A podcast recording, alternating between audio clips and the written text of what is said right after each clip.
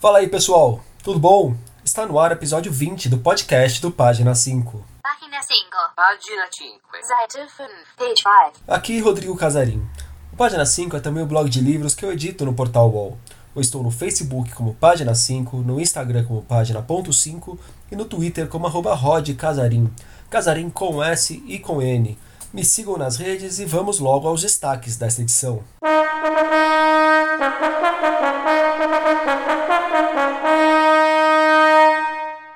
Entrevista com Leonardo Sakamoto sobre a escravidão contemporânea no Brasil. Batelada de livros de Agatha Christie à vista. Bell Hell, o novo livro de Edir Augusto, que falou aqui com o podcast. Nos lançamentos, Natália Timmerman, que também deu a palavra para o podcast, Godofredo de Oliveira Neto e um romanção chinês. E as dicas de leitura aparecerão ao longo das notícias, fiquem ligados.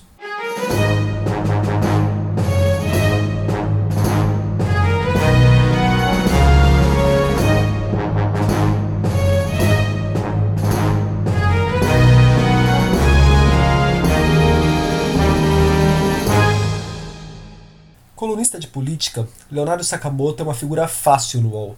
Quase sempre seu nome está na página principal do portal. O currículo de Sakamoto é respeitável. Jornalista, ele é diretor da Repórter Brasil, ONG que nasceu para identificar e tornar públicas situações que ferem direitos trabalhistas e causam danos socioambientais. É também conselheiro do Fundo da ONU para Formas Contemporâneas de Escravidão e foi comissário da Liechtenstein Initiative, Comissão Global do Setor Financeiro contra a Escravidão Moderna e o Tráfico de Seres Humanos. Agora, mais um fruto dessa sua empreitada de combate ao trabalho escravo em nossos dias chega aos leitores. Fala do livro Escravidão Contemporânea, organizado por Sakamoto e publicado pela Contexto. A obra reúne nove textos escritos por 11 especialistas que abordam a escravidão de hoje a partir de diversas perspectivas. Para se ter uma ideia do problema, entre 1995 e setembro de 2019, mais de 54 mil pessoas foram encontradas em regime de escravidão aqui no Brasil. Impressionante, né? Hoje, de acordo com o nosso Código Penal, considera-se escravo quem está submetido a pelo menos um desses quatro elementos: cerceamento de liberdade, servidão por dívida, condições degradantes de trabalho e jornada exaustiva. Conversei com Sakamoto sobre o assunto Enviei algumas perguntas sobre o livro e o que era para ser uma amostra do que encontramos nas páginas transformou-se numa verdadeira aula sobre a escravidão no Brasil. Recomendo que escutem com atenção tudo o que ele tem a dizer. Comecei perguntando para ele em quais lugares e de quais maneiras o trabalho escravo é utilizado por aqui hoje. A resposta revela que é o mal presente em todo o país. A escravidão contemporânea ela não está restrita a determinadas regiões do país. Né? É claro que a incidência é maior em áreas de expansão agropecuária ou expansão de mineração, principalmente a, a fronteira agrícola amazônica, no Cerrado e no Pantanal. Mas há trabalho escravo em todo o país, tanto na região rural quanto na região urbana. Na região rural, destaca-se na utilização de trabalho escravo para a pecuária bovina, para a extração de madeira nativa, para a produção de carvão, principalmente para a siderurgia, para a plantação de soja, de algodão, de maçã, de tomate, de banana, de cebola, né, uh, para plantação inclusive de pinos ou de árvores de madeira de reflorestamento, né, para outras atividades. Agora, também encontramos trabalho escravo em atividades urbanas, encontramos trabalho escravo em oficinas de costura que fornecem para grandes empresas de vestuário, encontramos trabalho escravo na construção civil, né, em tanto em atividades em construção de residência quanto grandes obras como hidrelétricas. Encontramos trabalho escravo no comércio, inclusive temos libertações de trabalhadores chineses no comércio no Rio de Janeiro, de alimentação. E, é claro, temos também pessoas escravizadas em uh, bordéis e casas de prostituição em todo o país. As atividades elas são variadas, né, e também as localidades também são variadas. Inicialmente o combate na, durante a ditadura militar, né, quando a sociedade civil começou a enfrentar a, a escravidão contemporânea na Amazônia, é, o problema era visto como um problema mais rural, mas ao longo do tempo foi verificando que ele é encontrado em todo o país. Também quis saber o que diferencia a escravidão contemporânea da escravidão histórica, daquela que aprendemos na escola. contemporânea ela difere-se da escravidão colonial e imperial que havia no Brasil por conta principalmente do direito de propriedade. Né? A Lei Imperial 3353, de 13 de maio de 1888, né, conhecida vulgarmente por nós como Lei Áurea, né, que seu texto deixa é, diz que é declarada extinta a, desde essa data a, de, dessa lei a escravidão no Brasil e revogam-se os dispositivos, as disposições ao contrário, ela deixa clara que o Estado brasileiro para de reconhecer que alguém pode ser dono de outra pessoa. Né? Mas, contudo, persistiram formas de escravidão que não passavam pela propriedade de uma pessoa por outra, em que o Estado não reconhecia essa propriedade, ou seja, ilegais. Né? Antes era escravidão era legal, passou a ser ilegal. E essa persistência ela se manteve através de outros instrumentos que não a lei, mas outros instrumentos que garantiam que alguém exercesse poder, controle, que subjugasse totalmente a vontade, o corpo e a alma de outra pessoa. E isso se manteve, né? E se manteve ao longo do século XX, do século XXI. Para falar a verdade, até esses formatos contemporâneos de escravidão já existiam na época da, do século XIX, né? E eles permaneceram ao longo do século XX. Uma parte significativa da, da, da, ocupação econômica da Amazônia, promovida pelas ditaduras militares no Brasil, foi feita com trabalho escravo. E, e por mais que o Estado brasileiro, durante boa parte do século XX, proibia, isso está claro, porque está no. Eh, inclusive virou lei depois, artigo 149 do Código Penal Brasileiro de 1900, da década de 40, Código Penal, deixa claro que é proibida a escravidão contemporânea e prevê de 2 a 8 anos de cadeia cadeia para quem escravizar alguém. Então, só que é, persistiram, muitas vezes o gov governos faziam vistas grossas para essa situação e essa, essa, essa condição se manteve. Ainda nessa linha, Sakamoto falou sobre as diferenças no processo de escravização e no que os escravos representam na época pré-abolição e o que representam hoje. Algumas coisas mudaram, outras permanecem bem semelhantes, para não dizer iguais, como a cor da pele da maior parte dos escravizados. Antigamente, por mais violento, vil, absurdo, nojento que fosse a escravidão antiga, para você comprar uma pessoa, você gastava muito, o preço era muito alto de uma pessoa adquirir, se adquirir. Hoje em dia, o processo de escravização, você não precisa comprar uma pessoa, você precisa enganá-la, você precisa fraudar, fraudar relações trabalhistas, né, e subjugar a pessoa.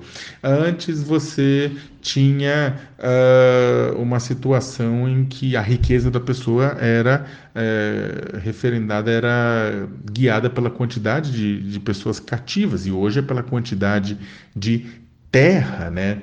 Antes você tinha, não que o trabalho escravo não seja descartável, mas hoje uh, o trabalhador, por exemplo, uma pessoa fica doente, o trabalhador escravizado, ele é jogado na rua. Antes, não é que se tratava bem o trabalhador escravizado, mas ele era um patrimônio, né? E, portanto, tinha que ser é, mantido. Agora, é, tem algumas diferenças que, na verdade, não são diferentes, tem algumas coisas que se mantiveram no meio do caminho. Por exemplo, a cor de pele.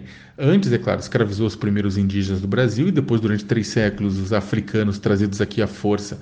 Hoje, as pessoas perguntam: ah, o escravo contemporâneo ele é o negro? Ele não necessariamente é a, o afrodescendente, mas e na prática ele é. Porque como não, a, a, a, abolição não significou uma inclusão real dessas populações na, no tecido social brasileiro, garantindo para eles autonomia e protagonismo econômico de suas vidas, uh, relegando eles à pobreza, né, eles se mantiveram vulneráveis. O trabalho escravo, o trabalhador escravo, hoje ele é o pobre. Só que o problema é que a pobreza tem cor, tem cor de pele, ela é negra. Então, uma parcela muito maior, é uma parcela muito maior de negros entre os trabalhadores escravizados do que a quantidade de pessoas negras na população brasileira. Sakamoto elencou os maiores obstáculos enfrentados por aqueles que tentam combater a escravidão contemporânea se interesses escusos, ou não tão escusos assim, de parte dos políticos e da elite econômica emperra o combate ao trabalho escravo, o modo de agir da sociedade civil e dos consumidores também tem sua importância. Obstáculo é político. Há setores no Congresso Nacional que são contrários à aprovação de leis que contribuiriam com o combate ao trabalho escravo. Eu não diria que é a bancada ruralista inteira, mas são representantes poderosos da bancada ruralista que atrapalham. Não só no Congresso Nacional, também temos no próprio Poder Executivo, né? o, o, o, pessoas, o próprio presidente da República, ele critica a forma como o combate ao trabalho escravo é feito, criando, na verdade, uma situação engraçada, porque ele que deveria ter sido o maior interessado, uma vez que o combate ao trabalho escravo garante uma melhoria da imagem do produto brasileiro no exterior, ou seja, combater o trabalho escravo é bom para a nossa economia.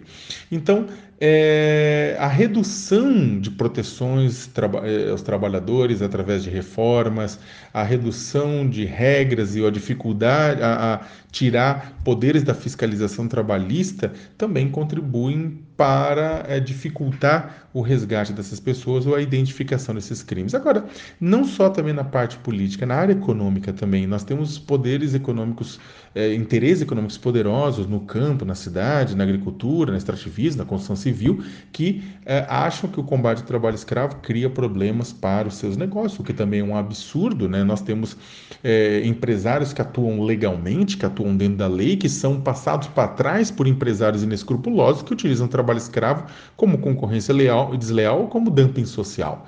E, uh, mesmo assim, esses grupos continuam pressionando para que o Estado não interfira na forma como eles tratam seus trabalhadores. Agora, outra forma também é é a conscientização da sociedade. É claro que a gente avançou muito, né? É claro que as pessoas sabem que o trabalho escravo tem que ser combatido e precisa ser combatido. Só que determinados grupos sociais, eles precisam estar mais atuantes, mais vigilantes, né? Grupos é, ligados ao poder público, grupos ligados à sociedade civil, para não deixar o sistema de combate ao trabalho escravo ser enfraquecido. Agora, é, tudo isso né, passa, é claro, pelo eleitor né, e pelo consumidor. O, o, consumidor também consome uma forma de votar. Você vota na forma como um produto é feito através da compra. E você, é claro, vota num candidato e nas qualidades e nos defeitos dele. Eu não estou dizendo que o consumidor ele tem uma obrigação fundamental, porque consumo consciente você só tem com informação de qualidade distribuída ao consumidor e nem sempre ele tem isso à mão. Agora, sempre que é possível, com informação distribuída pela imprensa, ele tem que tomar atitudes, ele tem que pressionar, da mesma forma que, que eleitores têm que pressionar na hora do voto, negando seu apoio a quem apoia escravagistas. Finalmente, passei para o Sakamoto uma questão em que me pego refletindo há algum tempo. Pensando em como as leis trabalhistas vêm sendo atacadas, é possível vislumbrar um futuro em que o trabalhador tenha tão poucos direitos e garantias que o que hoje chamamos de escravidão contemporânea se torne ilegal perante a legislação de cada país? Cortou o começo, mas ele inicia o áudio falando sobre os direitos que os trabalhadores têm hoje, tanto no Brasil quanto no mundo. Trabalhadores tem hoje no Brasil e no mundo, eles não vieram por, por doação de empresários, mas eles vieram por graças ao sangue, suor e lágrimas dos próprios trabalhadores, né? Tivemos casos, né, as mortes dos trabalhadores em Chicago, em outros tantos lugares do mundo que, ao longo da história, mostraram que só a luta e a organização dos trabalhadores garantem coisas como salário mínimo, jornada de trabalho, proteção à saúde, segurança e à vida. É claro que hoje no mundo há uma pressão muito grande para a redução desses direitos sob a justificativa de que eles atrapalham a geração de empregos. Na verdade, eles atrapalham a geração de empregos precários, sem qualidade, insalubres e muitas vezes é, não empregos, como a questão do trabalho escravo. É, é uma disputa de narrativa, uma disputa é, de significados, né? É, de um mundo totalmente com trabalho desregulamentado, que cada um por si Deus por todos, ou de uma situação de solidariedade que é, os trabalhadores podem se organizar e reivindicar os seus direitos, o que não significa não querer trabalhar, como muitas vezes de forma preconceituosa é colocado, mas é querer os seus direitos, é querer não querer é, tra é trabalhar para viver, não trabalhar para morrer. Agora, é, tem um ponto que é o seguinte: o querendo ou não, determinadas regiões do mundo, né, como a própria China, o Sudeste Asiático, Índia, determinadas partes da África, outros, entre outros lugares, você tem é, formas de exploração extrema do trabalho que acabam banal, que acabam, digamos, não vou dizer que são trabalho escravo, mas são formas de exploração muito violentas, né? E muitos países, muitos empregadores ao redor do mundo miram nesses lugares e dizem: não, tem que ser assim, a gente tem que competir com esse trabalho, tem que ser assim esse trabalho, para a gente poder ter uma competitividade, para a gente garantir emprego. Então, o grande medo é que a gente, a gente nivele por baixo. Quem assistiu o filme American Factory, que ganhou o Oscar de melhor é, documentário, né, tem sabe do que eu estou falando, né? Existe o padrão chinês, ele é um padrão diferente do padrão norte-americano, ah, é um padrão diferente do, de padrões da Europa Ocidental, inclusive do Brasil. É, a gente vai ter um choque grande. Eu não sei se vai dar para chamar o, esse novo trabalho equivalente ao trabalho escravo hoje, até porque o mundo ele pressiona. Existem, existem outros países que vão pressionar, que vão considerar isso como dumping social, como concorrência desleal. O mundo tem convenções, como a 29 e a 105 da Organização Internacional do Trabalho. Temos uma série de, de, de, de, de tratados que deixam claro o que pode e o que não pode. Agora, com certeza vai haver pressão para que sim, que grupos de trabalhadores sejam é, que as condições de trabalho sejam precarizadas, sejam é, empurradas para o caminho da degradância em nome da competitividade e da concorrência. Resta a nós resistir. Gostou da breve aula? Tem muito mais no livro, claro. Para quem é do Rio de Janeiro, o lançamento de Escravidão Contemporânea acontece na próxima quarta-feira, dia 19 de fevereiro, a partir das 19 horas, na Livraria da Travessa de Ipanema. Fica na rua Visconde do Pirajá, número 572 o Sakamoto vai estar por lá. Autora com 66 romances, mais de 150 contos e 20 peças publicadas.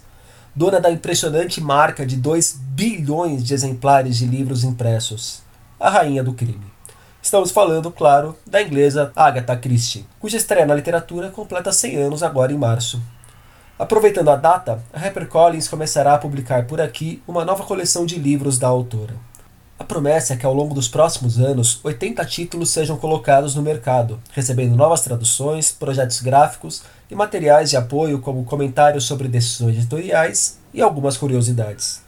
A promessa é que a editora intercale obras consagradas com alguns trabalhos menos badalados de Agatha Christie. A primeira leva de livros contará com quatro títulos: Assassinato no Expresso do Oriente, traduzido por Érico Assis, Punição para a Inocência, traduzido por Luisa Geisler, o Corpo na Biblioteca, traduzido por Samir Machado de Machado, e O Cavalo Amarelo, traduzido por Bruna Beber. Hoje as dicas serão divididas em duas partes, e a primeira é: Leia Edir Augusto. Assim mesmo, curto e grosso. Se nunca leu, leia Edir Augusto. Ele é um dos melhores escritores que temos em atividade no país e merecia ter um reconhecimento muito maior do que já tem por aqui. Às vezes dá a impressão de que ele é mais celebrado na França, onde já foi premiado, do que aqui no Brasil, inclusive. O Edir é de Belém, do Pará, e é autor de romances urbanos ambientados na Amazônia, com personagens complexos, cheios de virtudes e podridões. Pelo estilo, pela temática, pelos enredos impiedosos, pelo ritmo ágil de sua prosa, é um escritor que representa muito bem o tempo em que vivemos. Destaco dois romances dele, ambos publicados pela Boitempo. Moscou, o meu preferido, lançado em 2001, e Pisca, de 2015, que é o preferido de muita gente que conhece bem o Edir. Já escrevi alguns posts sobre o Edir que vocês podem procurar lá no página 5. Também escrevi um ensaio sobre ele para o suplemento Pernambuco. Vou deixar o link para vocês. E falo tudo isso porque o Edir está lançando agora o livro novo, o seu sétimo, Bell Hell, que sai também pela Boitempo. Aqui o Edir falou o que o leitor pode esperar do novo livro. Acho que o leitor pode esperar do Bell Hell aquilo que se tornou uma característica nos meus livros, é uma atenção, um ritmo, uma velocidade, uma intensidade, frases curtas e uma história forte, é uma história, pessoas envolvidas em acontecimentos é, aos quais elas não podem fugir, têm que resolver uma moça que se descobre uma boa jogadora de pôquer e uma carreira vertiginosa, um rapaz que, órfão de pai e mãe, vai trabalhar para o dono de um cassino e se torna a grande figura do cassino, e o dono do cassino. E esses três vão jogar um jogo muito perigoso, e ainda há um outro que era apaixonado pela menina, enfim. É uma história forte, uma história que também há um momento de surpresa com um personagem é, que é um médico intensivista, ah, mas é preciso ler para descobrir. Eu espero que todos gostem de, de Bell Hell como eu gosto também. O Edir também comentou como Bell Hell se relaciona com seus outros livros. Bell Hell se relaciona com os meus outros livros através da cidade. Eu escolhi como cenário a minha cidade, Belém, Belém do Pará, que é uma cidade muito interessante sob o ponto de vista é, de acontecimentos, por, pela sua posição estratégica, é, geográfica, porque o mundo moderno hoje e como ela se relaciona, é, problemas de, de tráfico, tráfico de drogas, problemas de contrastes fortíssimos sociais, muita gente rica, muita gente muito pobre também e políticos é, desonestos, é um pouco a cara do Brasil também. Mas é Belém, é Belém o tempo todo que está, no, que está nos meus livros. Eu espero que gostem. Temos dois lançamentos de Bell Hell agendados. Em São Paulo, nesta segunda, dia 17, a partir das 19 horas, na livraria Gutenberg, que fica na Rua Rodésia 34, no Sumarezinho, e em Belém, no dia 5 de março, também a partir das 19 horas, na livraria Fox, do bairro Nazaré. Entrando nos lançamentos, médica psiquiatra e mestre em psicologia clínica, Natália Timmerman lançou em 2017 o tão bom quanto necessário Desterros. O livro saiu pela Elefante e nele Natália narra parte das histórias que conheceu ao trabalhar no Centro Hospitalar do Sistema Penitenciário de São Paulo, no Carandiru. É daqueles livros importantes para nos mostrar os muitos perrengues e as muitas vidas que existem atrás das grades. Entrevistei a autora sobre esse trabalho, deixarei o link para vocês. Aliás, esta é outra dica de leitura desse episódio. Desterros, livro que faz ombros com os clássicos de Drauzio Varela sobre o nosso sistema prisional. Mas lembro de Desterros porque há pouco Natália lançou um novo livro. Falo de Rachaduras, volume de contos que sai pela Quelônio e marca a estreia da autora na ficção. Ela gravou um áudio apresentando o volume para vocês. Rachaduras é o nome do meu livro de contos. E ele se chama assim porque o que une a maioria, se não todos os contos, é, é o fato de que é, em situações cotidianas, até banais, tem algo de não pertencimento, é, quase como se fossem estruturas rachadas.